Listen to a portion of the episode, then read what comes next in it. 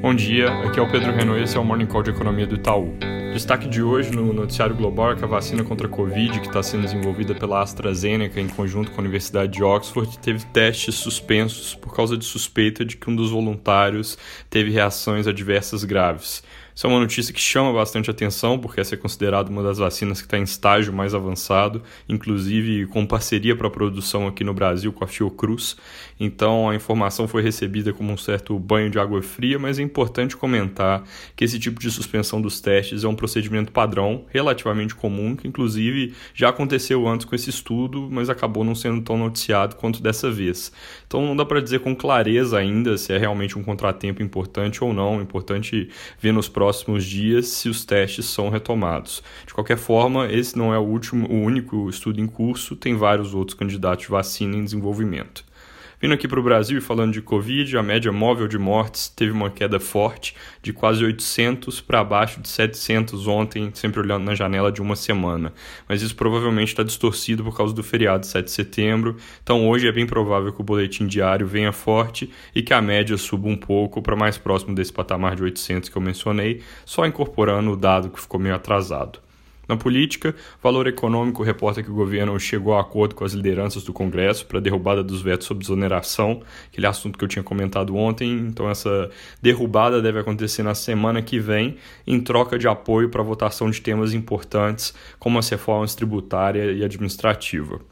Inclusive, falando de temas importantes, hoje o senador Márcio Bitar deve apresentar o relatório da PEC do Pacto Federativo, que vai prever cortes de despesa que podem abrir cerca de 30 bi de espaço no orçamento para o ano que vem. Esses cortes viriam de duas principais linhas. A primeira seria a introdução de novas medidas para ajuste automático de gasto do governo, os chamados gatilhos, que permitiriam reduzir despesa com pessoal via diminuição de jornada e salário de servidores quando o gasto se aproxima do teto, que é o caso agora, enquanto a segunda medida seria o que o ministro Paulo Guedes chama de DDD, que é desvinculação, desindexação e desobrigação, que basicamente diminui o número de carimbos sobre as fontes de receita, ou seja, tiram a obrigação de que o recurso levantado com o imposto X seja gasto com a linha Y, tiram a necessidade de conceder reajustes automáticos e tiram a obrigatoriedade de certos gastos que hoje em dia a União não pode evitar realizar. É uma PEC que ela é complexa, tem partes importantes sobre municípios, alocação de recursos da União,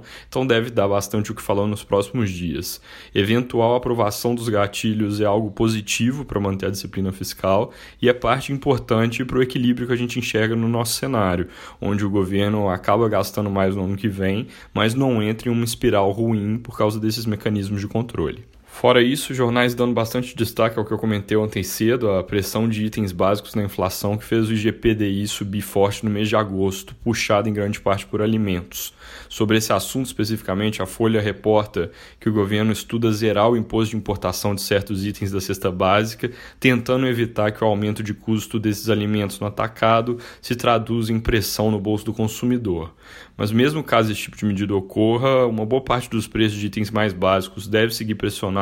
Primeiro, porque várias commodities agrícolas, como soja, elas têm impressão que não vêm exatamente de importados, e sim porque, como o Brasil é um grande exportador e segue os preços internacionais, com demanda forte lá fora e câmbio depreciado aqui dentro, os preços para venda no mercado doméstico também aumentam.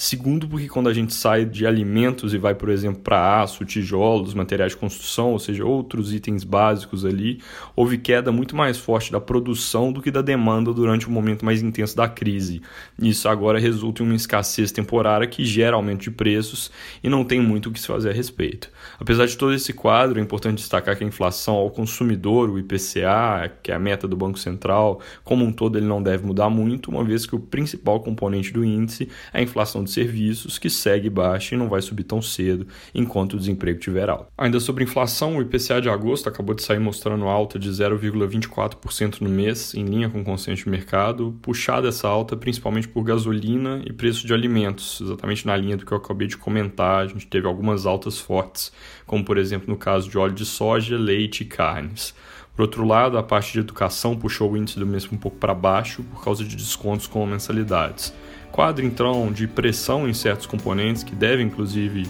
levar o índice a fechar esse ano mais alto do que se esperava até pouco tempo, mas ainda é bem abaixo da meta, em cerca de 2%. É isso por hoje, bom dia.